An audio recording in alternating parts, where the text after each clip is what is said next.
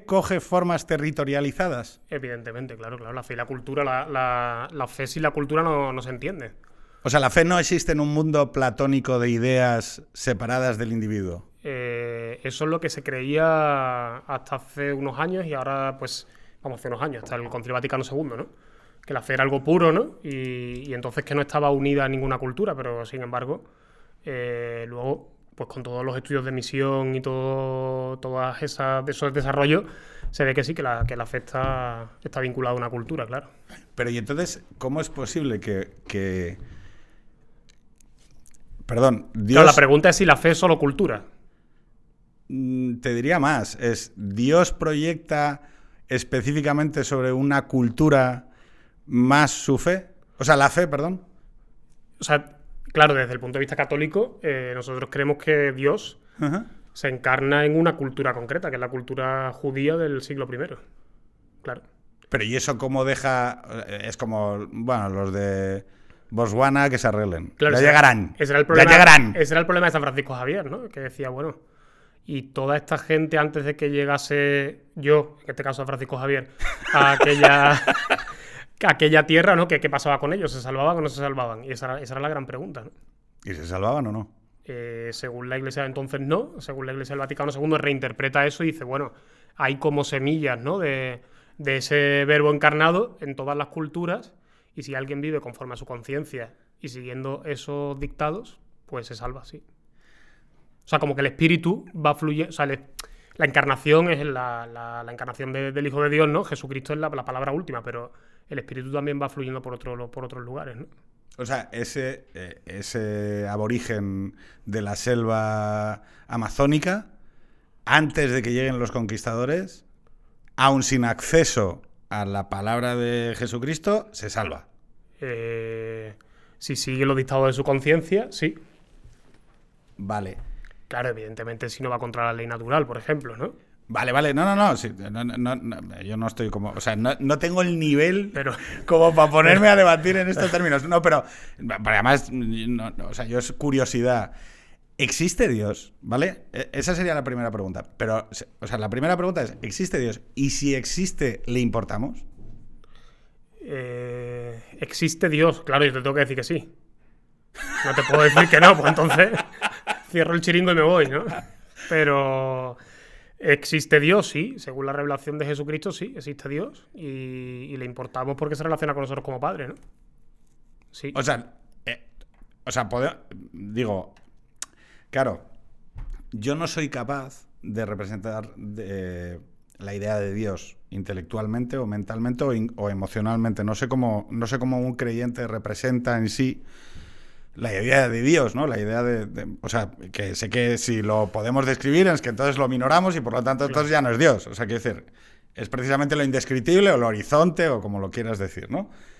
que seguramente tengas palabras más adecuadas, pero en parte la renuncia, o sea, la, la- es renunciar a tratar de describirlo la manera de, entiendo, de aproximarlo, ¿no? Dale, dale, o sea, tú Claro, cuando yo me veas... tengo un me- compañero- o sea, tú cuando me veas... decía- Un segundo, o sea, para que ent- entiendas cómo va esto. Tú cuando me veas decir tonterías, te, tonterías, te corto. tú me dices, oye, esto que estás diciendo no es gilipollez. Esto decía un compañero jesuita, eh, que también es sacerdote hoy, cuando estudiábamos filosofía decía, decía, como cuando nos muramos en vez de este Jesucristo, este el elefante ese de las siete trompas, la hemos liado. ¿No? O sea, eh, eh, claro, eh, ahí hay una combinación entre lo que es cultura y el 10.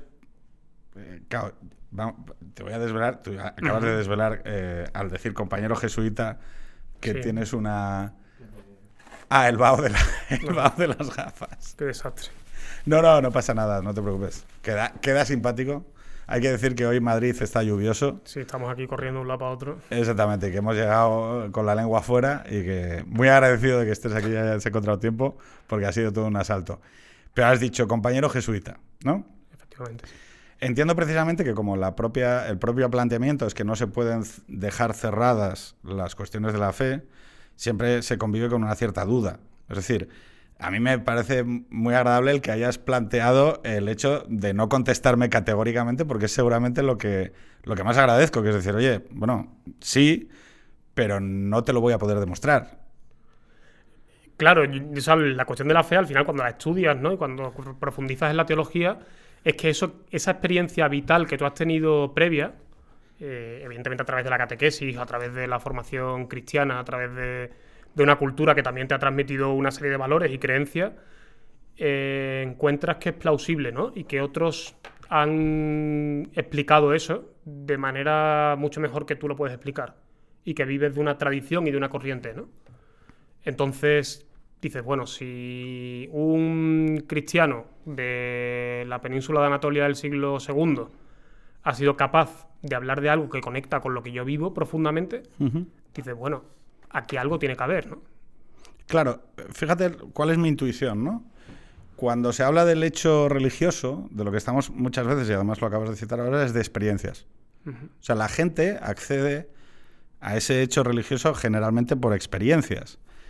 Y esas experiencias van intermediadas por la cultura y la tradición.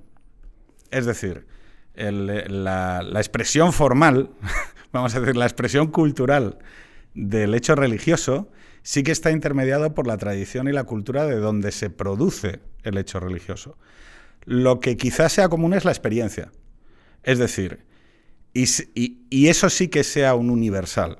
No sé si me explico. Lo que, lo que creo que puede dialogar entre diferentes eh, culturas es la experiencia. Es decir, que los que compartís eh, la fe tenéis acceso a experiencias muy similares. Claro, yo claro, iría un paso más, no solo la experiencia, sino que es el contenido de la experiencia. ¿En qué sentido? Y ese contenido de la experiencia eh, lo encuentras expresado en, en culturas diferentes y en tiempos diferentes, o sea, en culturas geográficamente diferentes y en temporalmente diferentes, ¿no? Pero cuando dices, hablas bueno, del contenido, ¿a qué te refieres? Bueno, cuando tú dices, ¿no? Pues ese Dios que te acompaña, y dices tú, bueno, pues ese Dios que te acompaña, tú lo has sentido en experiencias personales tuyas, lo sientes en el día a día, a veces más, a veces menos, y dices, y esto no me lo he inventado yo, esto lo ha sentido otra gente antes que yo, ¿no? Claro, ojo, es que esto es, esto es interesante. Eh, yo hay una, hay una pregunta que me hago mucho es, eh, a la hora de interpretar esas experiencias, esas intuiciones o esas emociones que no son, no son fácilmente describibles en un mundo material, que son precisamente antagónicas con lo material, ¿no? Eh, la idea es que el arte servía para trasladar alguna de estas experiencias como dispositivo cultural intersubjetivo. Es decir, yo produzco arte que sirve como vehículo para comunicarte mi experiencia alrededor de la idea de la belleza o de lo que sea, o el amor. O... El hecho es que hoy el arte que se circunscribe al hecho religioso, el arte sacro, mm, sea de una forma o de otra, ¿eh? o sea, no hablo de una religión organizada, sino entendido como la, la idea de la, de la fe, La experiencia de lo trascendente, ¿no? O sea, sí. sí, ya no está tan presente en el arte. Esto a mí me parece algo bastante llamativo. O sea, quizás se ha erradicado en, una parte sustancial, ¿no? Lo hablaba con un amigo común, con Ricardo, con Calleja, y dije, oye, no es muy raro que esto haya sido barrido del, del panorama artístico cuando se supone que es el vehículo, porque a la fe no vas a llegar, perdona, ¿eh? a la fe no vas a llevar por las tablas de multiplicar. Vas a llegar A lo mejor alguien ha llegado por ahí. que esto, cada uno tiene su historia, ¿no? Pero sí. ¿Tú has eh, llegado a la. a- tú- no, no, o no, sea. Una pregunta: ¿tú primero llegaste a la fe o te inculturabas ya en una sociedad donde se tenía fe? Bueno, yo soy de Sevilla y Sevilla es. Sevilla, esto La es- opción por defecto esto- es el- esto puede el cari- capillismo. caricatura, ¿no? Sevilla es fe. Bueno, pues que. Yo siempre lo digo, ¿no? Sevilla no es una ciudad, es una forma de ser, ¿no? Pero. eh, evidentemente vengo de un, de un contexto muy. eh, no sé si evangelizado, pero por lo menos cristianizado, ¿no? Entonces, claro, los referentes son referentes de fe. O sea, tú no llegaste a vivir nunca en ningún momento en el hecho de decir, oye, no, espera, estoy creyendo, estoy a contrapelo, ¿no? Bueno, un momento dado, con 16 años, que, que es la edad esa en la que te planteas si todo es mentira, ¿no? Todo desde lo que te dicen tus padres, lo que te cuentan en el colegio, la cuestión de la fe, ¿no? Pero ahí entró mi hermana, ¿no? Entró mi hermana a saco y me, me propuso yo unas convivencias. Entonces, de repente, como que todo giró o 180 grados, ¿no? Y me estaba yendo hacia otro camino y, y sí, eh, O sea, unas convivencias. sí, unas convivencias. Experiencia. Javier, en Es- Navarra. experiencia. Experiencia. Es decir, esto que yo estoy sintiendo, este vacío, lo llena algo o alguien con mayúsculas que yo no conocía, o sea, que conocía por, por referencias, ¿no? Claro, pero ¿cómo, o sea, digo, ¿en qué momento se produce ese salto, eh, a mi entender lógico, entre, bueno, esto puede ser un, una ONG eh, con esteroides, ¿vale? Ajá. Y no, no, en esta convivencia hay una experiencia relativa a un hecho, a, a un, a un ser supramaterial que me está acompañando. Claro, cuando tú te apartas de esa experiencia, vuelves a tu contexto normal y eso sigue, y sigue golpeando, y, y sigue viniendo una y otra vez, ¿no? Al final eso es la vocación, ¿no? La vocación religiosa es, bueno, decir, bueno, ese Dios que va llamando, ¿no? Pero que te llama... Aprovecha esas experiencias como súper especiales, pero luego en tu vida diaria como que todo se va alineando en una dirección. Y tú dices, ¿y por qué? Y, yo siempre me pregunto, ¿y por qué dije yo que sí ir a, a esas convivencias, ¿no? Pero cuando tú dices ese Dios que está llamando, eso concreto, o sea, sé que eh, te puede parecer como empujar mucho a una cosa que es Sí, que, que- que íntima, sientes, ¿no? ¿Qué sientes? ¿Qué, pasa? Claro, es decir, eh, te voy a. eh, digo, para que veas qué, nivel de, de cutrerío es este diálogo de, diálogos de razón y fe pasados por la verbena de la paloma. Sí, sí, sí. Eh, que, que. Claro, yo intento entender cómo se expresa sensorialmente o intelectualmente la fe. Es decir, ¿qué es? Eh, ¿Qué es a efectos de cómo lo describe? ¿Cómo describes un color para alguien que nunca ha visto el color? ¿no? Es decir, es, es difícil porque es un, es un radio de la sensorialidad que alguien no tiene eh, desarrollado. Y siempre pongo, la pongo el mismo ejemplo, que es el sentido del ritmo. Eh, para los dos que no lo sepan, a mí se me da de puta madre bailar. Es decir, o sea, yo, mm, yo podría haber sido bailarín profesional. No lo soy, porque pues, no me llevo por ahí el- la vida, pero me encanta bailar y puedo decir que me conecto a elementos trascendentes cuando bailo. Y he bailado durante el COVID solo a la una de la mañana en el salón de mi casa con los cascos puestos. O sea, este nivel de friki es decir, mi relación con el ritmo, mi relación con el- el- el- el- el- los estados emocionales a los que accedo a través del ritmo y de bailar y demás, para mí tienen un sentido, ¿vale? Claro, pero eso puede ser también la oración. Dices tú, la oración al final ves a, ves a un señor sentado en una capilla, en un banco o en una silla, quieto, durante una hora. Dices, ¿ese señor qué está haciendo? Armando Pego Puigbo, que estuvo aquí en, en este espacio, me dijo, mira, para mí el, el rezo, la letanía del rezo, tiene un sentido también. O sea, da- son acciones que, que dan sentido y que nos conectan a cosas, ¿vale? Que, el problema es que para quien no tiene esa facultad, en mi visión materialista, porque su cerebro no hace la circunvalación en las neuronas que le permite acceder al sentido del ritmo, como por ejemplo mi mujer, mi mujer no tiene sentido del ritmo. O sea, da igual lo que hagas. ¿Tú sabes dar palmas? Sí, claro. Eh, Sevillan People. Bien. Entonces, Eso va, va- Cuando naces, es- no sé si antes o después del parto, pero... Entonces, ¿qué sucede? Que hay gente que no tiene sentido del ritmo. Hay gente cuyo cerebro, cu- cuyas circunvalaciones neuronales, cuyos circuitos, no les hacen sensibles al ritmo. Si yo hago así y dejo de hacerlo, tu intuición te va a decir, te va a hacer la Claro, simetría. claro. O sea, vas a ser capaz de repetir en tu cabeza y tener una intuición sobre dónde van los golpes, ¿no? Incluso hacer contrarritmos, ¿no? Y- pero incluso en tu cabeza. O sea, no necesitas, o sea, yo no, no necesito escucharlo para saber que está. Sí. O sea, para saber dónde está el siguiente golpe del ritmo, ¿vale? Y todo esto para explicar. Para mí, mi intuición, después de muchas conversaciones con muchos creyentes, eh, yo no comparto la fe, pero cuando me lo describen, eh, pienso, debe ser algo parecido. O sea, tú no, o sea, de la, me dirás, menuda chorrada, Pedro. Pero mi idea, según lo, lo trasladáis muchas veces, es, bueno, hay una confianza de que hay algo que está, a pesar de que no tengas ningún tipo, y, y eres capaz de eres capaz de percibirlo. eres capaz de percibir pues una plenitud, ¿no? O sea, como decir, bueno, en, en esta experiencia hay una plenitud que me habla a mí de, de- de la totalidad de mi persona, ¿no? No es una. No es como cuando te lo pasas bien con, con unos amigos simplemente, o yo qué sé, a un concierto, cuando escuchas música, ¿no? Que, que hay una parte de plenitud que, que ya está, que termina la música y termina, ¿no? O sea, la experiencia de fe como que continúa de otra manera, ¿no? Y esa plenitud eh, se traduce también en lo que haces, en lo que vives, en, en cómo te relacionas, ¿no? Entonces, todo eso es una forma de entender al- a la persona de manera totalizante. Eh, Sí, pero por ejemplo, eh, tú eres jesuita. Sí. Cuando hablas de plenitud, sin embargo, eh, dentro del hecho religioso se dice, hay una serie de comportamientos que son, eh, por ejemplo, ¿es necesario vencerse a uno mismo?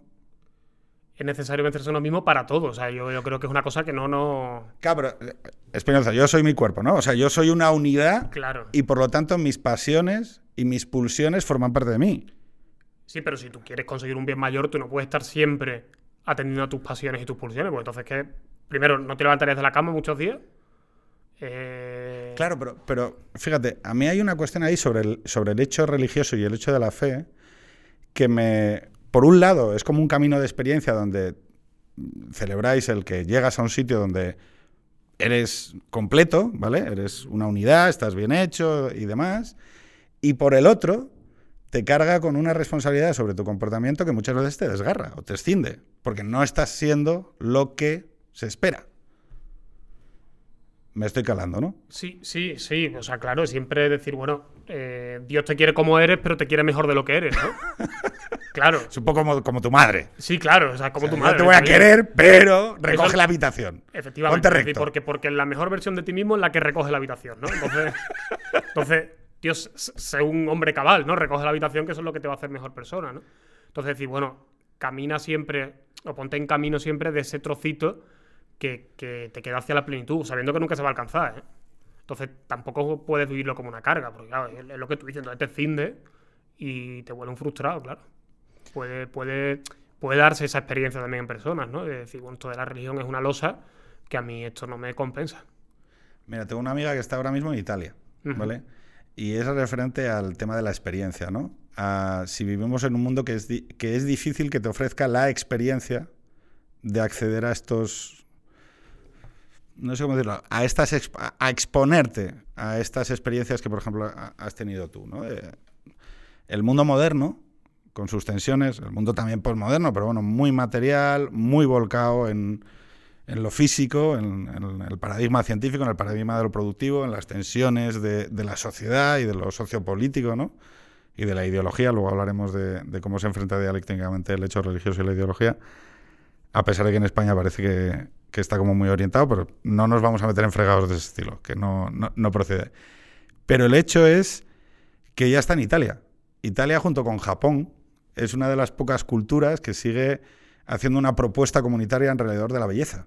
Es decir, tú paseas por Italia o por Roma y sigue habiendo una propuesta comunitaria en torno a la idea de la belleza. Eh, por Japón también, es decir, la belleza forma una ide- idea comunitaria de belleza forma parte del- del- de la vida allí, ¿no? En Sevilla yo creo que también, un poco. O sea, yo Sí, creo que Sí, sí, lo que hablábamos antes, ¿no? O sea, la manera de vestirte, la manera de estar, la manera de... O sea, todo, todo se prepara mucho, ¿no? Todo se, se disfruta, ¿no? Claro, la propuesta de experiencia alrededor del hecho religioso de la orilla mediterránea, con su actitud estética ante la vida, es bastante dialéctica de la del norte de Europa. No, no tiene nada que ver. Pero es el mismo Dios. Podríamos hablar, sí, sí, sí. Y es el mismo Cristo. Claro, y, y la, la fe tiene un O sea, componente perdón, el fuerte. brutalismo como dispositivo arquitectónico, no sé si lo sabes, es esto de hacer hormigón, eh, que no haya verde, que todos los edificios, el racionalismo, todo cuadradito y demás. ¿Qué tiene eso que ver con Cádiz? El- Pero, pero los que viven en esos edificios cuando van a Cádiz están encantados. que esa... Pero sigue siendo el mismo, la experiencia de la fe sigue siendo la misma. Es decir, tú como partícipe de una organización jesuita que tiene representantes en todos los, los ámbitos del mundo, en todas las geografías, en todas las culturas, ¿son los mismos? O sea, ¿las interpretaciones sobre el hecho religioso es la misma? En su esencia, sí. Sí, lo Pero que la experiencia es muy diferente. pasa que, claro, luego estamos mediados por, so- por nuestras sociedades, ¿no? Donde vivimos y donde estamos. No, no, no estamos libres de eso. Digo, porque no nos apartamos del mundo, ¿no? No somos un monasterio que te apartas del mundo y puedes llevar la misma vida en un monasterio en Cuenca que en Tokio. No, montamos ese monasterio en Cuenca y en Tokio y, vivimos igual. No, sino que la, la propia sociedad y la propia cultura te lanza preguntas, ¿no? A tu fe. Y también puede contaminarla en cierto sentido, ¿no? Claro, el tema de las abadías es que las abadías se retiraban ¿no? del mundo. Y sin embargo, los jesuitas son una, son una orden que interviene en el mundo. Permíteme el- la cuñadez, pero es que no, no tengo yo muchos rudimentos para juzgar. Sí, sí, el- el- había un jesuita, el padre Jerónimo Nadal, que decía nuestra casa es el mundo, ¿no? Claro, pero ¿y eso no transforma a su vez la experiencia del hecho religioso? Es decir, ¿no te expone demasiado a lo coyuntural que está sucediendo? Claro, te expone demasiado, ya me parece que es decir, bueno, Bueno, demasiado. es un juicio de valor. Digo, te Claro. expone a lo que está te sucediendo. expone, claro que te expone y te, hace- te lanza preguntas, sí, sí, sí. Y te lanza preguntas para tu propia misión, para tu tarea evangelizadora o tu trabajo, y también te lanza preguntas sobre tu propia existencia, claro. Claro. Una pregunta, cuando, cuando uno decide, que ah, lo habíamos dejado en los 16 años, ¿vale?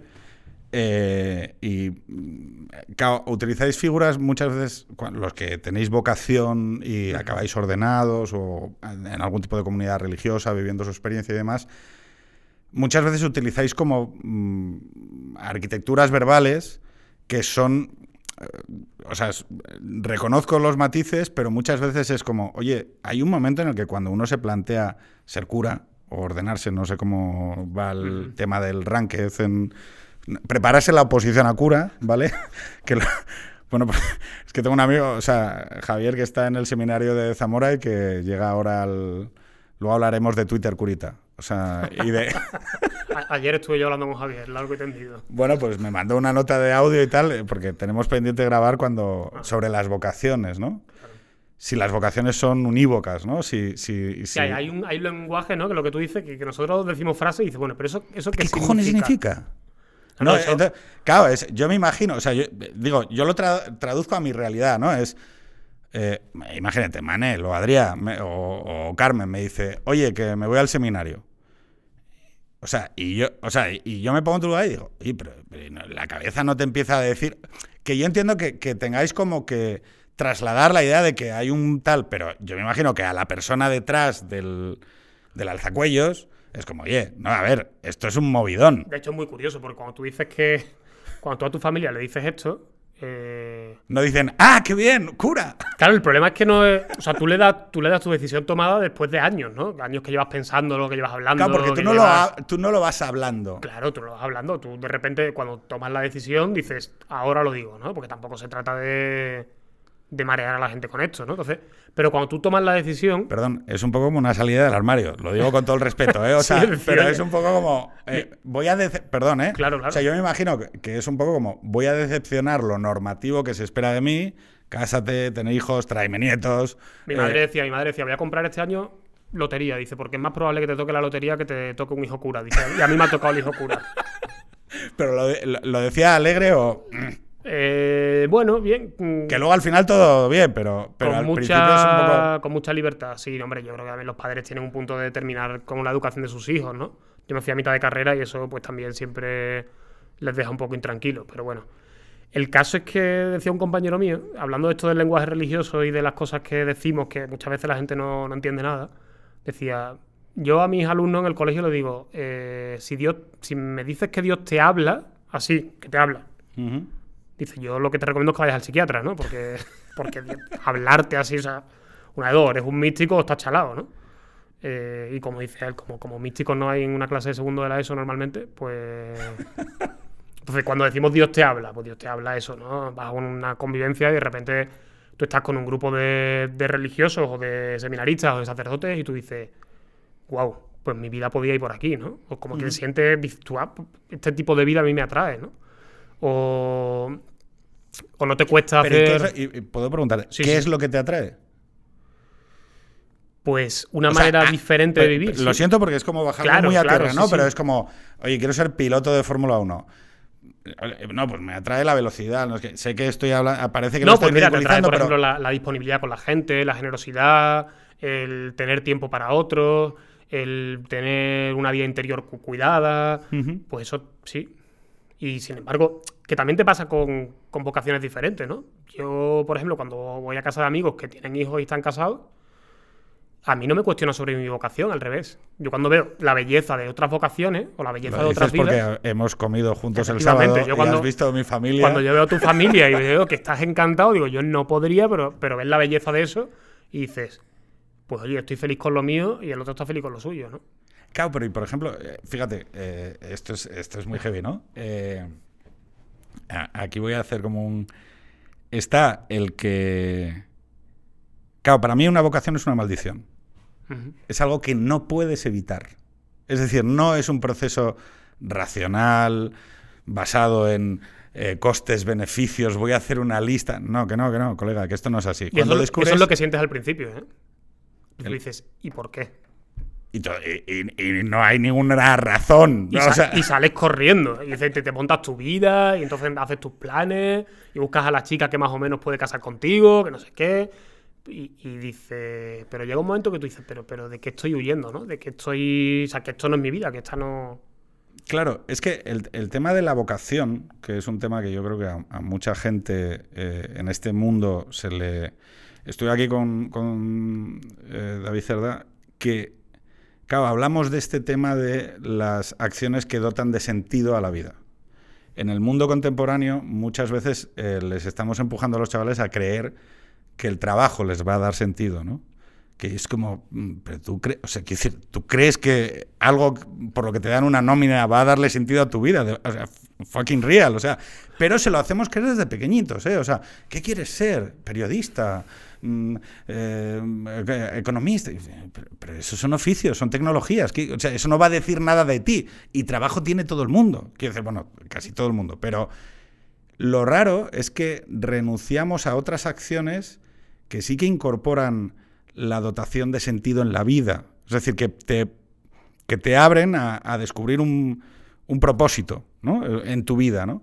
Entonces, claro, yo entiendo que la vocación es una, es una especie de, de invocación a algo que no debería ser, o sea, que la racionalidad no te lleva ahí, y sin embargo hay algo que te tira y que acaba diciéndote que sí, que es esto lo que tienes que hacer. Claro, eso me suena a lo de los estudios, ¿no? Con los padres. Cuando le plantean la vocación, eh, mis padres me decían, termina la carrera. Yo le decía, pero si para mí la carrera no es nada. Digo, y de- yo estaba disfrutando, ¿eh? Con mis estudios. Yo estudié Derecho y estaba disfrutando y me encanta y me encantaba y luego lo terminé. Pero yo decía, si es que para mí lo definitivo no es ser licenciado en Derecho, que luego puede serlo o no serlo. Pero yo decía, para mí lo definitivo es esta propuesta de, de totalidad, ¿no? Y entonces, como el momento es ahora y yo veo que esto tiene tanta fuerza que no puedo yo luchar contra esto, pues vamos a darle, vamos a darle vía libre, ¿no? Para mí tiene mucha relación con, con el arte. Y es un poco lo que te, te trasladaba antes de... Para mí, el, el- el artista, el artista no puede evitar expresar lo que lleva dentro a través de dispositivos culturales o artísticos, ¿no? No lo puede evitar. Es verdad que en el mundo contemporáneo hemos intermediado todo eso por procesos productivos eh, mercantiles, ¿no? Y entonces eh, llamamos al arte a la mercancía artística. Pero no es, no es cierto. El Sí, la es, producción, ¿no? La producción artística. la producción artística, que es eh, detectar algo en ti que, no, que tienes que comunicar, que tienes que, que tienes que trasladar y que tienes que crear alrededor de ello, no tiene que ver con, con vender o con el mercado, ¿no? Y esto de la vocación, es que no sé cómo decirlo, en el, alrededor del hecho religioso, a mí se me asemeja bastante. Es decir, hay una especie de vocación artística, perdón por la vulgarización, yo sabes que te lo estoy como traduciendo Pero todo el rato. tiene mucho sentido. Decir, tú has, tú has tenido una experiencia tan totalizante y tan profunda que tú dices, quiero ser agente de transmisión de esta experiencia. Claro, porque tu experiencia en la música, o sea, que date cuenta que el arte es una replicación. Es decir, el que quiere ser pintor es porque antes ha consumido una experiencia de pintura. El que quiere ser músico es porque antes ha accedido a una experiencia de música. Es decir, la idea es que tú replicas aquello que a ti te permite acceder y tratas de renovarlo. No sé si me explico. O sea, tratas de reinterpretarlo. Porque eso es lo que hace el artista. El artista no crea de la nada, sino que coge eh, elementos que están a su alrededor para crear esa obra artística. La cuestión es que la, vida del artista, o sea, la vida del hambre, la vida de- de- del cura, incorpora una serie de renuncias que ojo, que el artista también tiene, ¿no? Es decir, eh, que es que el arte, o sea, la idea es que el arte siempre está por encima de cualquier otro elemento. Ese es el problema del que tiene una vocación. Que esa pasión, y en el caso de los que estáis ordenados, claro, es que, por ejemplo, el hecho de renunciar a la paternidad. O sea, o sea, tú has pensado en, el. O sea, tú has pensado y has llegado a la conclusión de, vale, no lo puedo evitar. O sea, quiero decir, has dicho, oye, es que voy a renunciar a ser padre. Yo creo que eso, o sea, explícitamente lo piensas después, ¿no? O sea, con 19 años. Yo entré con 19 años al noviciado eh, de los jesuitas. 19. Cumplí 20 ya adentro, 20. Da igual. O sea, yo veo a los chavales de 20 ahora y digo, ¿dónde ibas, Antonio? ¿Sabes? Con esa cara de pájaro que tenías, ¿no? Entonces. Eh, pero o sea, yo creo que el, que el que aparezca el tema de la paternidad ahora, porque aparece, bueno, cuando tus amigos empiezan a tener hijos o cuando ya vas alcanzando cierta madurez, ¿no? Yo creo que a partir de los 27, 28 empiezas a plantearte esto.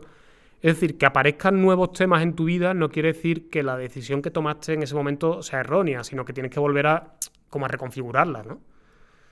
Pues supongo que será un poco como en el matrimonio, ¿no? Es decir, bueno, pues mm, cuando tú tomaste la decisión de, de casarte con tu mujer, probablemente había factores que no estaban. Las condiciones ocultas del contrato van apareciendo eh, decía cada, una amiga mía, cada cierto tiempo. decía una amiga mía que llevaba. Oye, esto no aparecía. Ya, 25 años de casada, decía, dice, mira, yo si supiera todo lo que sé ahora nunca me hubiera casado, ¿sabes? Bueno, claro, es que ese, ese es el tema. Es que la idea es que. Por eso la institución matrimonial se basa en el perdón. Claro, pero igual la vocación religiosa. Dice, no, es que para que un chaval eh, se plantee lo de la vocación religiosa tiene que visitar una comunidad religiosa. Dice, o no. ¿Por qué? Bueno, pues porque, porque uno ha superado ciertas cosas o es capaz de integrar ciertas vivencias externas cuando el amor se va afianzando, ¿no? Y se va, y va creciendo y va cimentándose. Claro, y la duda, la, duda que yo tengo es, claro, los que ya nacéis y, detectáis esta vocación en un mundo que es tan hostil a lo que estamos hablando, a esa percepción de la belleza, a esa percepción de lo trascendente y demás, claro, es muy difícil que con 50 o con 40 años digas, Pedro, he descubierto mm, que, me piro. ¿Sabes? O sea, no lo digo. no esas cosas no se pueden decir. No, no, no, se, no se pueden decir. Y además, quiero decir, es que supongo que la vida es plural y que el, mundo sucede, ¿no? Eh, una, persona que me ha ayudado muchas veces a lo largo de mi vida ejerció durante unos años de jesuita y luego tuvo una vida familiar y, y, tiene dos hijas maravillosas y estupendas y es un paisano maravilloso. Quiero decir, o sea, entiendo, pero claro, tú ves eso voy a decirlo así, o sea, Antonio Borquez, supercura. O sea, el ideal que tú te planteas cuando entras en esto, que es lo que yo no, entiendo, es, claro, por ejemplo, mi sueño es mm, ser un buen padre, envejecer, que mis hijos me traigan nietos, enseñarles a subir a los árboles a los que enseñé a sus padres, salir con una lancha dentro de muchos años en un pueblo costero a, pillar potera y en todo caso eh, poner un chiringuito para hacer arroces en, una playa. Digo, mi proyección sobre los Desirable Futures, el Pedro 2000, Pedro Agenda 2000, en inglés todo suena mejor. Pedro Agenda 2050 es, es eso, ¿no? En el caso de los curas, o sea, ¿Cuáles son los futuros que tú proyectas como, bueno, yo me he metido en esto, vale, ya he superado la oposición a cura, pero ahora hay como, entiendo como, o sea, no digo, o sea, ¿qué, sobre qué proyectas las, perdón, las ambiciones de, cura? O sea, ¿qué es lo que, o sea, qué es lo que, a qué te expone las ambiciones de cura? Yo creo que, al final es ayudar, ¿no? O sea, como decir. Perdón, no sé si te he contado lo de, eh, lo de que, como tengo esta experiencia con este amigo ex jesuita, todo lo de entrar con la de ellos para seguir con la nuestra. todos los eslogans. Eh, pero. me enseñó mucho para la política, ¿eh? A mí me ha ayudado mucho tratar con, compañeros que fueron compañeros y luego dejaron la, la compañía o han dejado el sacerdocio, porque no para curarte en salud, ¿no? Sino para ver cuál es la experiencia también que ellos han tenido. Y eso yo creo que también cuando se han reconciliado con esa experiencia, eh, entiendes em, que primero que te puede pasar a ti, que no estás libre, y segundo, eh, pues decir, bueno, qué cosas hay en mi vida que podrían derivar hacia este sitio y decir, bueno, pues poner medios, ¿no? Claro, pero, eh, pero si sucede, es que sucede por algo. Quiero decir, no sé si me explico, es que si tú estás haciendo fuerza para evitar eso, es que quizá has perdido una especie de Claro, lo que el motor la- el motor fundamental Que no la vocación es como la salud, ¿no? Y Supongo que será también como el enamoramiento, que cuando, cuando sientes que no está, o sea, cuando van mal las cosas, perdón, la salud, cuando la salud cuando va bien no la notas, ¿no? O sea, cuando estás sano, tú no notas que estás sano, pero cuando hay algo que empieza a fallar, empiezas a decir, ah, mira, Esto es lo de Schopenhauer, que dice que para ser conscientes de la mano, la mano nos tiene que doler. Y que no hay camino de aprendizaje y conciencia mejor que el dolor. Claro, eso con la oración a mí la gente me dice, pero tú qué sientes cuando rezas? Y digo, mira, yo no lo sé. Pero sé, te puedo decir lo que siento cuando no, cuando no rezo y cuando olvido esto. Y es que todo empieza a amargarte, todo empieza a pesarte, nada tiene sentido, ¿qué hago aquí, no? Yo fíjate que hay una, hay una cosa que te agradezco, que es el tono de voz. Porque yo con Javier he hablado mucho del tono curita. Esto de... "Ay, las manos blandas. oye, que esa-". Esta entonación, perdón, ¿eh? no es una crítica a la gente que seguramente sea muy difícil estar todo el día hablando, en, oficiando ceremonias y demás. Pero ¿por qué hay tan pocos curas que hablan normal? Cuando digo normal, quiero decir normal. Yo, yo- Hola. Pues no lo sé. Buenos días, soy Antonio. No, lo sé, yo tengo voz fuerte y a mí también me el, el susurro a mí me pone nerviosísimo. Es una cosa que me ya la el, el toniquete y demás es como, pero por favor, pero no habla usted normal, por favor. O sea, no lo sé. Yo diría que también el tratar, no digo que la gente no lo haga, pero el no ser siempre el cura, eh, no estar siempre en contextos donde tú tengas que llevar la voz cantante, ¿no? Y bueno, yo soy de Sevilla, pues estar en los bares, pues te hace estar mucho, eres uno más, estás en la tertulia, eh, uno te interrumpe, se ríe uno de ti, vaya tontería que acabas de decir. Pues eso te normaliza mucho y también te hace pensar que decir, bueno, yo no puedo soltar cualquier eh, cosa en cualquier contexto. Exponerte ¿no? a entornos diferentes donde no todo el mundo va a Efectivamente. asimilar tu tono. Claro. Sobre todo, como sí, ¿no? Como no me gusta nada lo de salir de la zona de confort porque. hay Eso es productivo. Eso, Eso es eh, horror, eso es horrible. Tenemos que apartar la jerigonza eh, Pero- eh, productiva de ah, el coaching y toda esta No, mierda. no, o sea, renunciar a los entornos pequeños, quiero decir, exponerse al mundo. Sí, exponerte al mundo y estar eh, con gente diferente y con gente que grite, gente que susurre, gente que cante y, y bueno, pues que.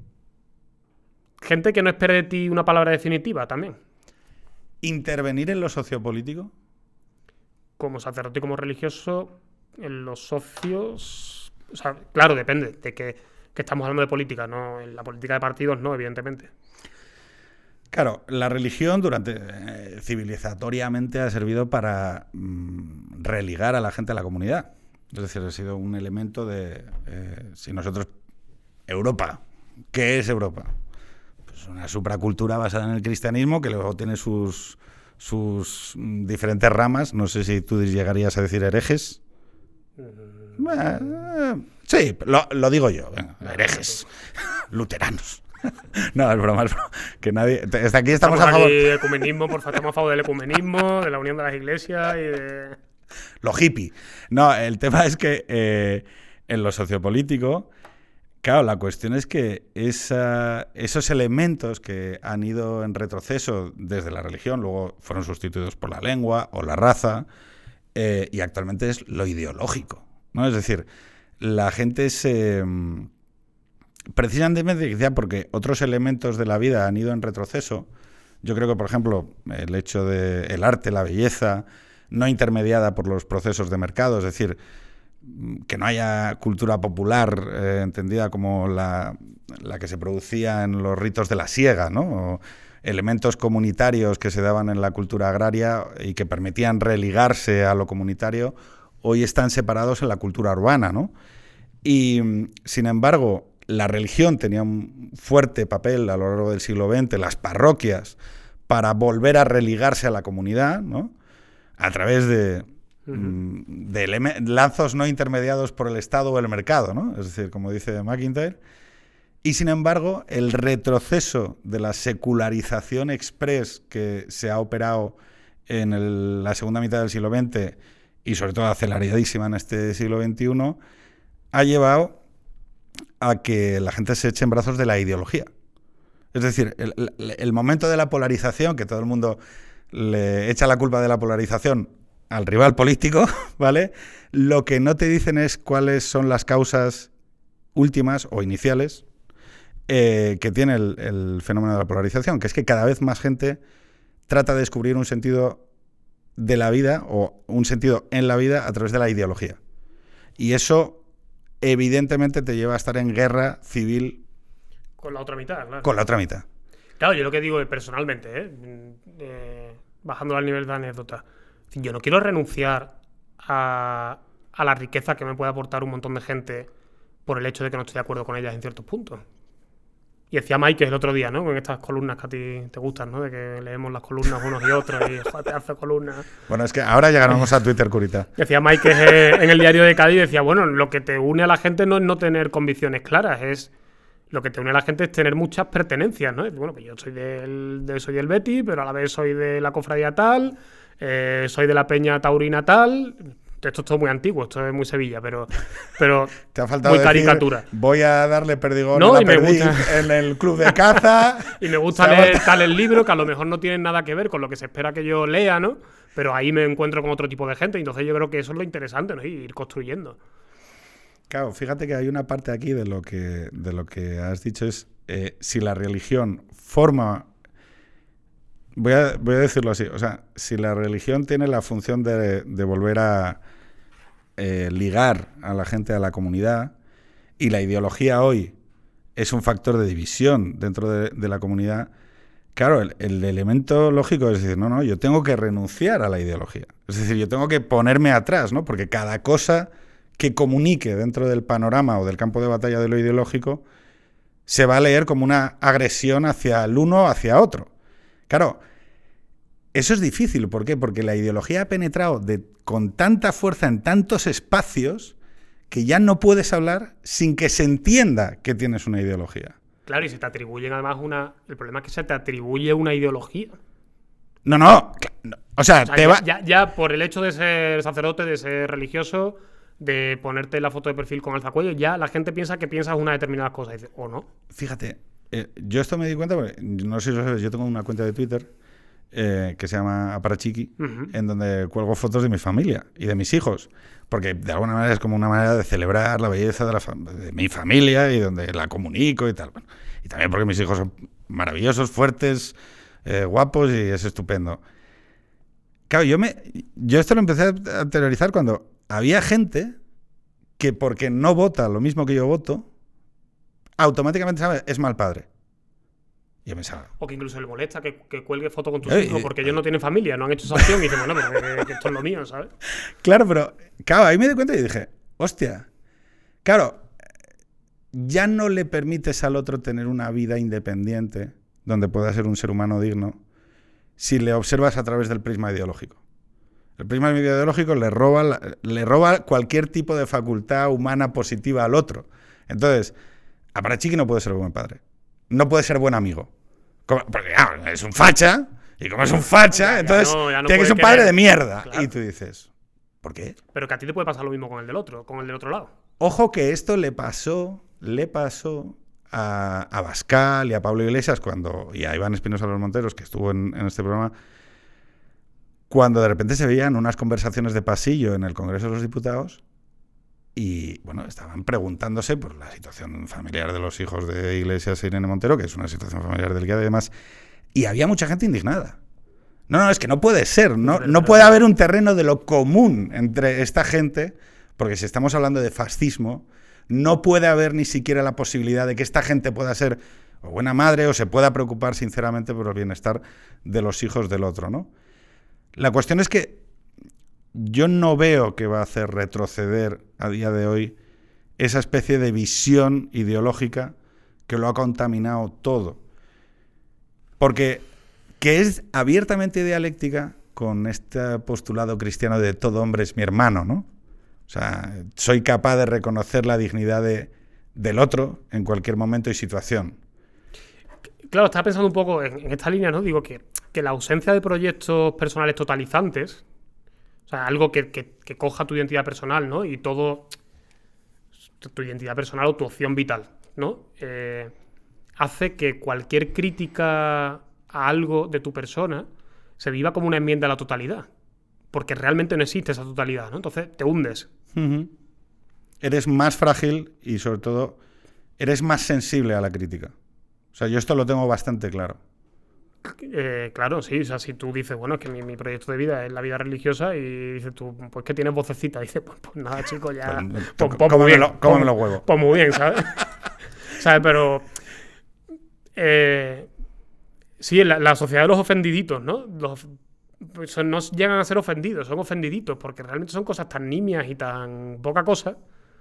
Entonces tú no puedes estar creyéndote víctima de estas pocas cosas cuando realmente hay víctimas serias en este mundo, ¿no? Pero ¿y tú crees que hay... Quiero decir, mm, ¿crees que hay capacidad para una revitalización de un discurso que nos saque de lo ideológico dentro del mundo cristiano, religioso, del hecho religioso? ¿Crees que se puede revitalizar la influencia que ese pensamiento tenía sobre la sociedad y la intervención que tenía sobre las comunidades? Eh, quizá el discurso, no lo sé, ¿eh? porque está tan, tan viciado y tan ideologizado como decías tú, pero, pero sí iniciar experiencias de, vida comunitaria, de comunidad. Lo que pasa es que, claro, dices esto y ya la gente empieza a pensar que eres un colectivista y que tienes ciertas tendencias y demás, eh, espacios de encuentro, ¿no? Perdón, déjame hacer una pequeña postilla. Vamos a ver. En 1989 se, re- se derrumba la Unión Soviética. Chavales, hemos estado hasta el 2008 en el paradigma de la globalización, ¿vale? Está muy bien que todas aquellas herramientas políticas de combate y de comunicación mm, eh, que utilizamos como abrelatas para contestar al régimen soviético, pues igual las sometamos a revisión porque llevamos 30 años de hegemonía liberal si no empezamos a ponerle algún tipo de mesura o medida al tema de eh, lo liberal, la ausencia de lazos, el individuo cosmopolita, y cada vez que alguien diga que hace falta algo de comunidad, Sí, claro, ya la sospecha, ¿no? De- ¡Ah, comunista! No, no, Oye, no, chico. ¿qué es esto? Y luego, otra cosa que a mí me toca bastante los huevos, que es esa especie de pensamiento acrítico sobre el mundo de la empresa, como, solo, como si los fricazos estos, que cada vez que los veo, mm, mm, vamos, me dan grima, eh, Elon Musk, Jeff Bezos, que son unos friki, unos frikis que te andan hablando de la sociedad cosmoplanetaria y dices, oye, hijo puta, ¿cuántas de- madres tienes en plantilla? ¡Cabrón! No, y de la sociedad como, como planetaria a uno de Conil de la Frontera, ¿sabes? Claro, o sea- Dice, ¿pero qué dice?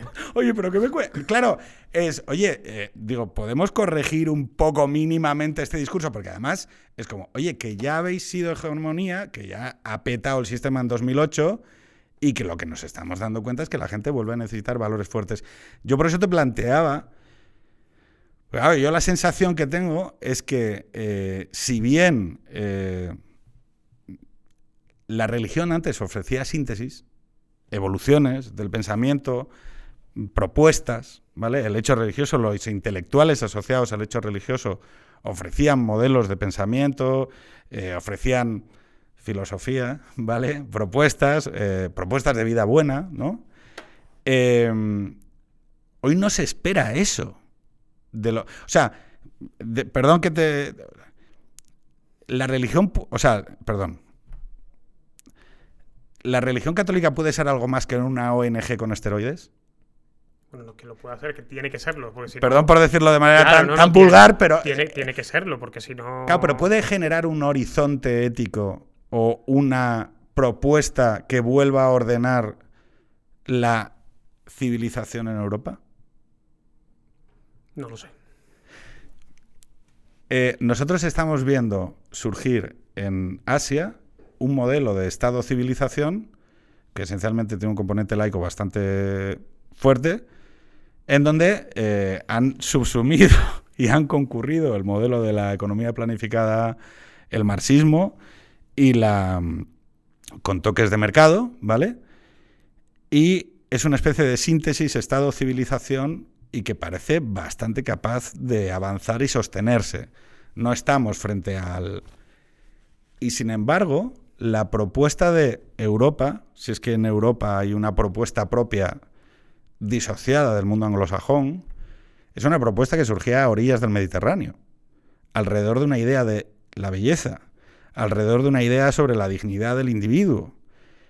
y que tiene que ver con afianzar y revitalizar esos valores, que no sé si son exactamente los del capitalismo.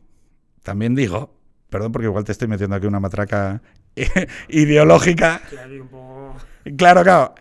Claro, la cuestión es eh, si, el, si la propuesta del catolicismo no es una, o sea, es una propuesta de contestación a esas síntesis civilizatorias o simplemente es una propuesta en la que ya se entiende que el fin de la historia ha llegado con Fukuyama, ¿no? Y esto es una opción que tiene que ser compatible con los modelos sociales que existen. Claro, yo creo que hay, también un complejo, ¿no? Por parte del... O sea, yo para empezar creo que en España todo el pensamiento es un poco chusco, ¿no? Entonces, la ridiculización de lo religioso, por ejemplo, me parece que es... Mm, o sea, que es totalmente infantil, ¿no? Porque dice, bueno, hay gente muy seria dentro de los ámbitos religiosos, hay gente muy seria eh, dentro de los ámbitos no religiosos que dialogan con gente del ámbito religioso. Y entonces, bueno, ahí yo creo que hay que dar un paso atrás, ¿no? Pero quizá una, una iglesia en España, pero en Europa quizás menos, ¿eh? pero una iglesia que ha sido muy hegemónica. Eso es, que. Eh, vive un poco del complejo de decir, no, no podemos ofrecer una propuesta totalizante a la comunidad porque se nos van a pensar, se va a pensar que queremos volver a recuperar el poder secular, ¿no? Es decir, que no, que eso no es. Claro, es que. Entonces convivimos, yo creo que convivimos, el problema de, mi generación y de, de nuestra generación es que convivimos con una iglesia que está desmontándose, o se ha desmontado ya y todavía pensamos que se está desmontando. Porque estáis en el lugar de las autoridades, como todavía se reserva el espacio de... Está el de la Guardia Civil, el de la Policía Nacional y el obispo. Ah, bueno, no, mantenemos. No, no es verdad. No hay penetración. pero yo creo que mientras que el obispo represente a un porcentaje alto de la sociedad de un lugar, tiene que seguir manteniendo el lugar de autoridad. No porque sea el obispo, sino porque representa a un número de personas muy alto que comparten esa cosmovisión, ¿no?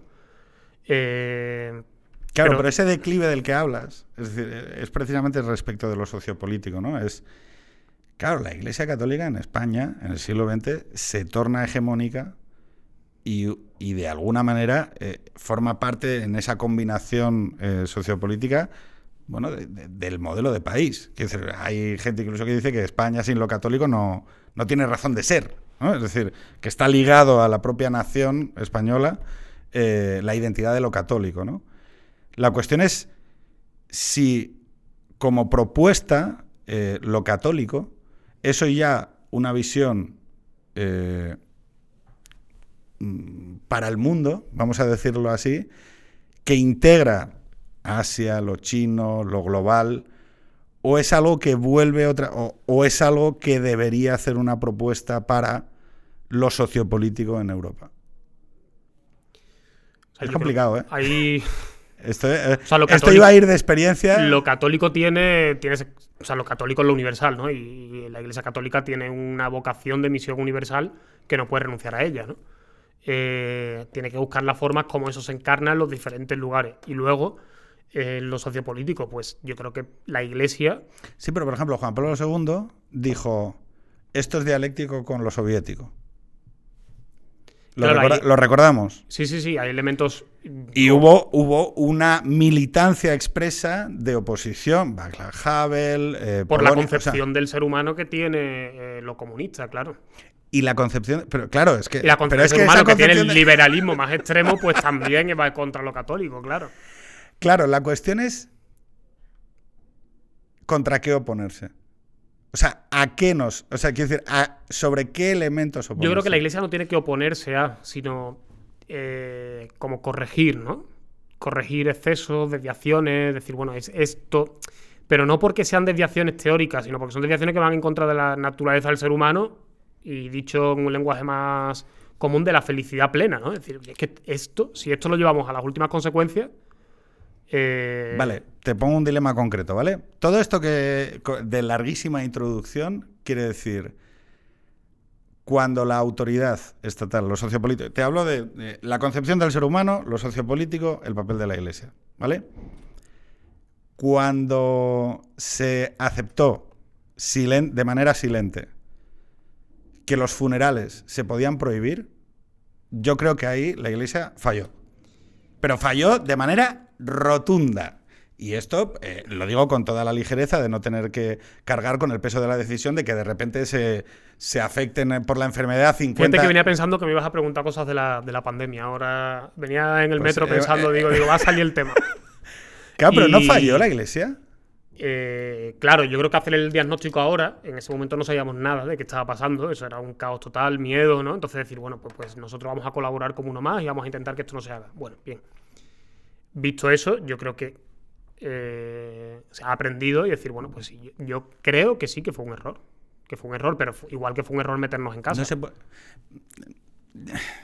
Separemos los- el- lo sanitario de la dignidad del ser humano. Los funerales, los ritos de paso de la vida, entre los cuales está el nacimiento y la muerte. Eh, o sea, no- que- Bueno, en la no, Sevilla- no hay autoridad Por que te pueda impedir. No hay autoridad. Quiero decir, y no creo en, en lo trascendente, pero es que no hay autoridad que te pueda impedir que hagas un funeral sobre tu padre. O sea, no existe una situación sobre la que el poder político pueda decidir arbitrariamente, decirte que no. De la misma manera Bueno, que no te pueden impedir el amor. Lo han O sea, decidido, lo han decidido. claro, no, claro, no. Ha- sí, y, y nos lo hemos tragado, ¿eh? y mi problema, pero mi problema no es que lo hayan decidido. Mi problema es que lo decidieron sobre una sociedad silente. Es decir, entonces, ¿para qué tenemos curas? Quiero decir, o sea, quiero decir- perdón, eh, lo siento. Si no es para proteger esos, esos objetos trascendentes en el- los momentos en los que se ponen en riesgo, o sea, no, es que, quiero decir, pero no por una Claro, cuestión creo- política, a decir, no, por ¿eh? una cuestión de oposición política, sino precisamente por lo que estábamos comentando alguien, porque si la, si la visión de hoy autoritaria, que está incrementalmente ganando terreno en Asia, pero también en Europa, de invasión por parte del Estado de las últimas esferas eh, del- de, lo que es el individuo, ¿no? Es decir, el, el hecho, la religión tiene que poder contestar ante eso. Y contestar ante eso es contestar también con, unos argumentos relativos a, oiga, es que esto no debería ser así.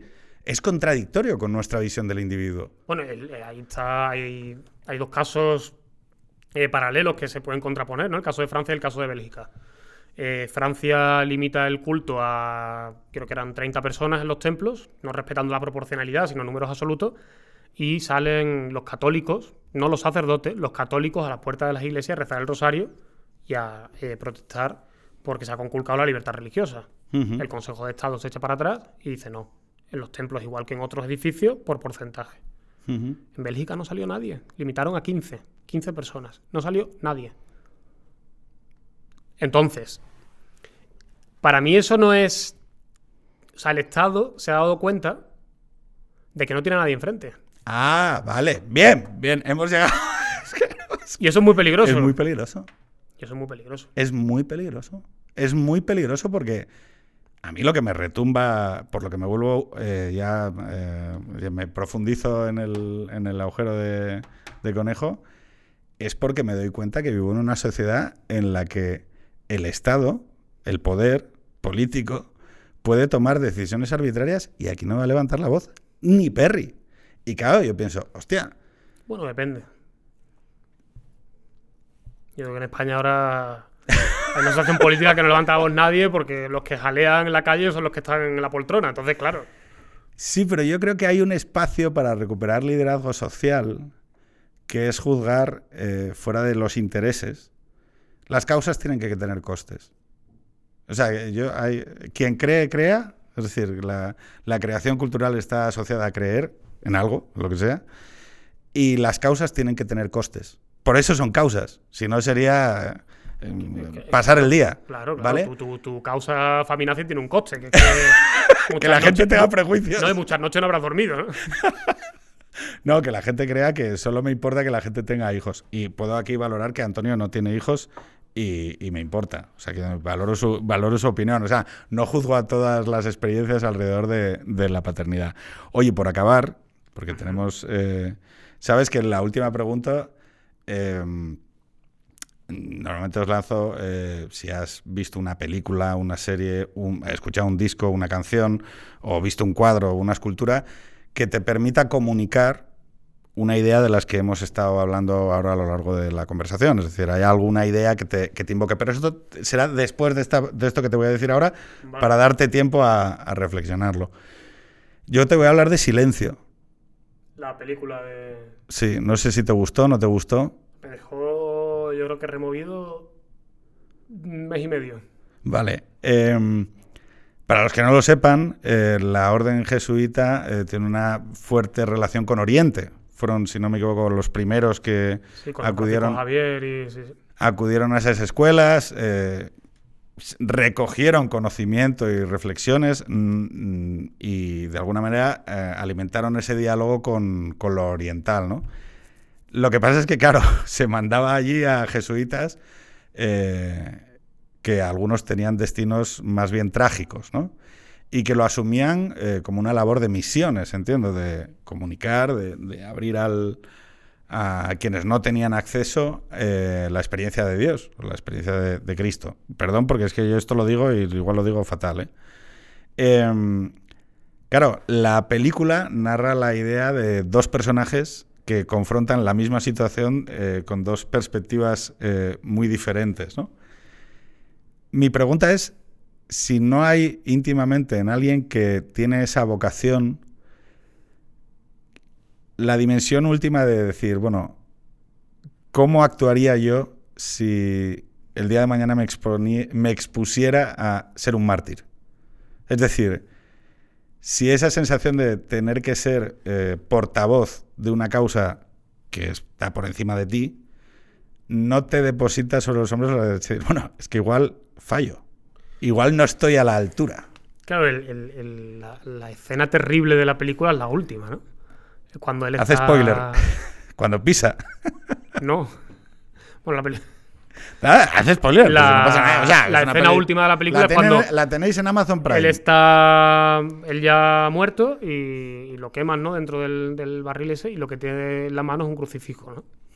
O sea, como diciendo, él pisó, pero nunca pisó en su corazón, ¿no? Entonces, entonces claro, este es el problema de la, de la libertad religiosa. Es decir, la religión es algo que se, que se circunscribe al ámbito de lo privado, al ámbito de mi emoción interior, o es algo que tiene una palabra que decir en mi vida externa. ¿Y tú crees que? Claro, yo creo que eh, tiene una palabra en mi vida externa, pero como sujeto del siglo XXI hay muchas cosas que vivo como, como, el, que, como el que muere con el crucifijo en la mano. ¿no? Yo fíjate que hay una, hay una cuestión sobre las religiones sustitutorias. ¿no? El- otra de los elementos que creo que están al alza son todas estas eh, respuestas de nueva creación como religiones de sustitución a los sufrimientos que aborda cualquier persona, ¿no? Entonces, eh, hoy, en este momento y lugar, están tomando forma en la ideología, ¿no? Lo woke, esa especie de nuevas causas ideológico-religiosas, porque, porque lo llamativo de esto es que es mucho más tolerante una- un cura o una monja con la imperfección del otro. Esto eh, comprobado, ¿eh? O sea, quiero decir, es mucho más capaz de tolerar la imperfección y de ser abierto a la enorme variabilidad del alma humana un religioso que los las nuevas clerecías de las nuevas religiones sustitutorias, que son eh, absolutamente, vamos, mm, martillo de herejes, pero de verdad. Claro, de todo hay en botica, ¿no? Pero yo creo que la experiencia del, del pecado personal, de la, de, la, de la fragilidad personal y del límite personal propio, hace que uno, cuando te encuentres con el de enfrente, dice, bueno, tampoco, tampoco yo soy mucho mejor que el otro, ¿no? Se Y basa creo- en la imperfección. Sí, sí, sí, la, la enorme distancia, ¿no? Y eso San Ignacio lo hizo de manera magnífica. Lo primero que hacen los ejercicios espirituales es ponerte delante de tu pecado personal, ¿no? Es decir, bueno, si tú quieres de verdad seguir a Jesucristo, si quieres, eh, si quieres llevar esta vida de cristiano, eh, religioso sacerdote también, eh, lo primero es ponerte delante de tu miseria y decir, mira, que yo no estoy aquí por mis méritos. Sobre los ejercicios espirituales, eh, hay como una clasificación. ¿En qué sentido? O sea, hay como la versión eh, el cinturón amarillo, la versión cinturón rojo, la versión cinturón negro, cuando se habla de los ejercicios, los ejercicios espirituales de San Ignacio, cuando se habla de los ejercicios espirituales son los 30 días de ejercicio, ¿no? La experiencia completa que dura ¿Que eso, tú la has 30 y 40 días, sí, sí, sí. ¿Y es intenso? Lo hacemos en el noviciado. Sí, es intenso, lo hice con 20 años, o sea que imagínate, dicen que luego cuando lo vuelves a hacer, porque nosotros lo hacemos dos veces en la vida. Lo hacemos en el noviciado y luego al terminar la formación volvemos a hacerlo. O sea, yo todavía no, todavía no he hecho esa segunda vez. ¿Y, eh, ¿y cuánto te tocaría? Pues me tocarían que en cinco años, así que está muy bien, porque para la crisis de los 40 pues vendrá bien. Pero, Pero no te puedes comprar un deportivo. eh, no, pero, pero, Para- puede- pero te liberan 40 días para estar en silencio. En silencio, no puedes En hablar. en silencio, Yo palmo, sí, sí, sí, muero. O sea, quiero decir, muero. Entonces, bueno, lo que te pone al final de esa ¿puedes experiencia... hablar contigo mismo o no? Bueno, contigo mismo te puedes ir si quieres a un cerro por ahí a pegar gritos, pero sí, sí, pero no, hablas, hablas todos los días con una persona, con el director espiritual o acompañante, y hablas todos los días de cómo te está yendo el día, ¿no? Pero, pero sí, yo creo que, que lo que decía es eso, ¿no? La, propia experiencia interior del propio fracaso humano tuyo, de tu pecado en clave creyente, o de tu fragilidad y tu límite, hace que al final cuando te encuentras con el otro, dices, bueno, pues tampoco, tampoco tengo yo muchas más cualidades que él, ¿no? Oye, acabo y ya te lanzo la pregunta del dispositivo cultural que quieres explicarle a la gente y por qué. O sea, ¿a qué accedes cuando lo consumes o a qué te lleva cuando lo, lo consumes? Es, eh, ¿todos los sufrimientos del ser humano tienen una causa común? todos los sufrimientos.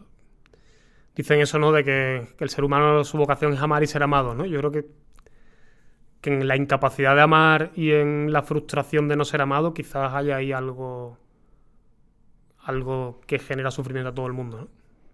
¿Y crees que la respuesta unitaria a ese sufrimiento es Dios? Eh, bueno, está claro que no, porque no todo el mundo opta por ello, ¿no? Ahora, eh, creo que como, como sujeto total con mayúscula ante el que uno se, se pone, yo creo que sí que, que es Dios, claro. Claro, yo es que te quería. eh, la tercera parte de esta pregunta era: convénceme de que tengo que acercarme a Dios. No, yo si quieres te ven con nosotros, a- observa y, y Experiencia. ve, sí. Sométete a la experiencia. Bueno, eso es lo que dice Jesús en el Evangelio, ¿no? Venid y lo veréis. Bueno, yo no... No te lo voy a poder explicar. Escucha, lee, experimenta. Sí. ¿Qué dispositivo cultural quieres explicarnos? Dispositivo cultural. mm, No lo he entendido muy bien. eh. Dispositivo cultural es eh, un- cualquier, cualquier producto cultural, ¿vale? En cualquier forma. Puede ser mm, mi hermano baja la guitarra a la puerta de la calle y estamos ahí tocando a las 7 de la tarde y me conecto con unos estados emocionales o veo aparecer a la veo aparecer la procesión y me pongo delante a decir guapa y ole y guapa y demás. O puede ser un disco o una canción o un libro que permita coser la intersubjetividad. ¿Vale? ¿En qué sentido? Eh, por ejemplo, muchas veces eh, cuando alguien ha producido un objeto cultural y tú lo consumes, a veces dices, joder, ha entrado en contacto con algo con lo que yo tengo en común, ¿vale? Eh, para mí, Jack London. Los relatos eh, que tiene Jack London sobre la naturaleza, los buscadores de oro en el Klondike, o la relación con el frío, el agua, la lluvia, o sea, cosas que están en mi mundo sensorial, forman parte de cosas que yo he leído de, Jack London en sus relatos sobre diferentes experiencias. O sea, la manera en la que él se acerca a la naturaleza es una manera muy parecida, muy física, a la que yo me acerco a la naturaleza, eh, en un orden diferente, porque él estuvo en los mares del sur, eh, él es un superaventurero, yo no, he ido a las playas, pero a entrar por una cueva hacia el mar en Golpiyuri. Pero ese tipo de, de percepción sobre lo que está sucediendo en la naturaleza es algo a lo que me siento cercano. Para mí, quizás, digo, puede sonar un poco caricaturesco, pero Taburete. eh, no. El último disco de Taburete. Una- Perdón por la Una broma. buena conversación, una barra de bar. Para mí eso es como, Te da una sensación de... sí, de que no pasa el tiempo, de conversar, de... Sí. sobre fútbol. ¿Y el Mm, Betis? No, sobre fútbol precisamente no. no. no es que no me guste, es que no lo ignoro. Para mí es algo que, A mí, tampoco, a mí me da exactamente igual el fútbol, a pesar de que es otro elemento de He visto más a la comunidad. partidos de fútbol siendo jesuita que antes. Y todo porque viví en una comunidad que se reunía en torno al fútbol. Bueno, Digo, pero también se reunía en torno a otras cosas, ¿no? Es que, a ver, muchas veces Pero- el fútbol tiene un componente comunitario de... Yo me veo los partidos de la selección y los partidos de la final de Champions por estar con mis amigos. Claro, claro, no. El Y a base, a de ya ver el fútbol, entablé relación con, con esa comunidad de, de compañeros jesuitas que eran mucho mayores que yo. Yo por añadirle emoción normalmente me pongo en situación... ¿Cuántos son? ¿Son más del Madrid? Pues yo voy con el Barça o al revés. Y entonces así por lo menos generamos algún tipo de piquilla. Pero vamos, en realidad Yo solo hacía una cosa, yo lo veía 20 minutos y cuando llevaba 20 minutos decía, es que por más que, por más que lo vea, es que no me entra a mí esto. No accede- no accedes a yo no- nada. No, entiendo yo. Yo creo que fue por una experiencia que tuve de pequeño. Es que mi hermano era socio del Betis. Y entonces yo lo veía llegar los domingos cuando ganaba muy contento y cuando perdía muy triste. Yo dije, esto no puede ser bueno. Pero fíjate, es, es la búsqueda de estados emocionales. Es la, o sea, es la proyección y la búsqueda del acceso a estados emocionales. eh, bueno, es que hay gente que lo pasa mal con el fútbol. O sea que tiene un sentido de sentirte ligado a una comunidad, el fútbol. Claro, yo decía, a lo mejor este agente externo que es tan aleatorio, que depende tampoco de mí, no puede ser lo que determine mi felicidad o mi tristeza para el resto de la semana. Pero y una pregunta, ¿la gente no va a misa de la misma manera? O sea, no sale como triste de misa, como joder, no, hoy no lo ha petado, hoy no ha sido, hoy no ha tenido buen día. O sea, quiero decir, el- quiero decir, ¿se, evalúa la- ¿se evalúan las misas? ¿Hay gente que da buenas misas? Hombre, una buena Eucaristía, con una buena, con buena música, con una liturgia que va sobre ruedas, con una homilía que te dice, pues evidentemente no es lo mismo, sobre todo para los que están iniciándose, que una Eucaristía, pues, bueno, pues, pues muy de diario, con una homilía, pues que el pobre hombre se enrolla allí y sale de allí como puede, ¿no? Pues evidentemente la experiencia no es la misma. Esto es como lo de que decía de antes de a medida que uno va profundizando en el misterio, te va dando más igual todo lo, todo lo demás, aunque todo lo demás cuando es bueno y es de calidad lo disfrutas, ¿no? Pues Antonio Borquez, eh, jesuita, sevillano. eh, hoy no has venido de militar. Eh, He venido aquí con, no, no. bueno. con el logo de la empresa. No, pero me, me ha llamado la atención porque eh, tú en Twitter mm, eh, te presentas con la foto de Twitter de, de- del alzacuellos. Alzacuellos, sí. Y no te voy a meter en ningún conflicto con compañeros de... Pero Twitter cura, Twitter curita, ¿qué es esto? Porque además está Twitter capillitas, que son gente que cree mucho, está ahí a full, venga a rezar, venga no sé qué, venga tal, o sea, es como yo con lo faminazi, ¿no? Pero luego está este tema de curas en redes sociales, que no tengo claro cómo sale eso. O sea, quiero decir, es, una, es un sitio donde estar, porque no, no le quita una dimensión de esotérica al cura. Eh, O sea, no, perdón, eh, que no te quiero sí, meter sí, en se la fregados, quita, pero se la quita, no, claro, le- pero- no corre el riesgo el cura de acabar subsumido en el stream de Twitter claro, y igual- reaccionando a la actualidad. Sí, sí, sí, corre el riesgo totalmente, claro. Igual que corre el riesgo cuando sales a la calle o vas a una tienda, ¿no? Digo, al final. eh, yo creo que se aprende, ¿eh? Se aprende a estar. Claro, la gente dirá, bueno, tú piensas que ya sabes estar, ¿no? ¿Cuál es tu Eh, función en Twitter?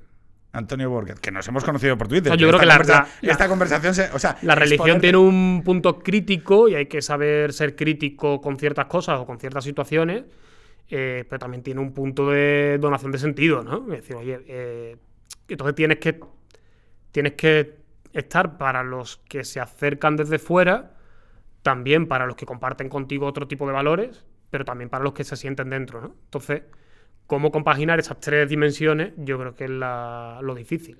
Y sobre todo yo lo digo, no ver nunca el telediario con el móvil en la mano. Importante. Más si es una personalidad así un poco como reactiva, ¿no? Yo así Si como- lo tienes dentro de la pulsión. Claro, claro. No, yo creo que a mí el padre de Clan, que hace, que es, eh, yo creo, el líder en esto de Twitter cura, Twitter curita, eh, tiene, yo creo que tiene una relación, es verdad que performativa con Twitter, ¿no? Pero sí que accedes a cosas respecto de lo que él te expone, ¿no? Es decir, bueno, pues hay arte sacro, eh, puede contarte una anécdota o puede contarte un tal o una reflexión o el, el tema... Es decir, tiene, quiero decir que no, no estoy haciendo una crítica eh, en donde todo quede... No, los curas no tienen que estar en redes sociales. No, bueno, pues pueden estar. La cuestión es ¿para qué? O sea, quiero decir, ¿cuál es la función? Claro, mí me hace gracia muchas veces poner chorradas no ofensivas, ¿no? Porque cuando tú pones una chorrada en Twitter y eres cura, eh, la gente dice, ah, pero, que esta gente tiene sentido de humor, ¿no? Que esta gente vive, que esta gente... por ejemplo, mi pelea en, Bélgica era con el tema de las escobas y los, y los recogedores, ¿no? ¿Por qué? Porque allí no existe.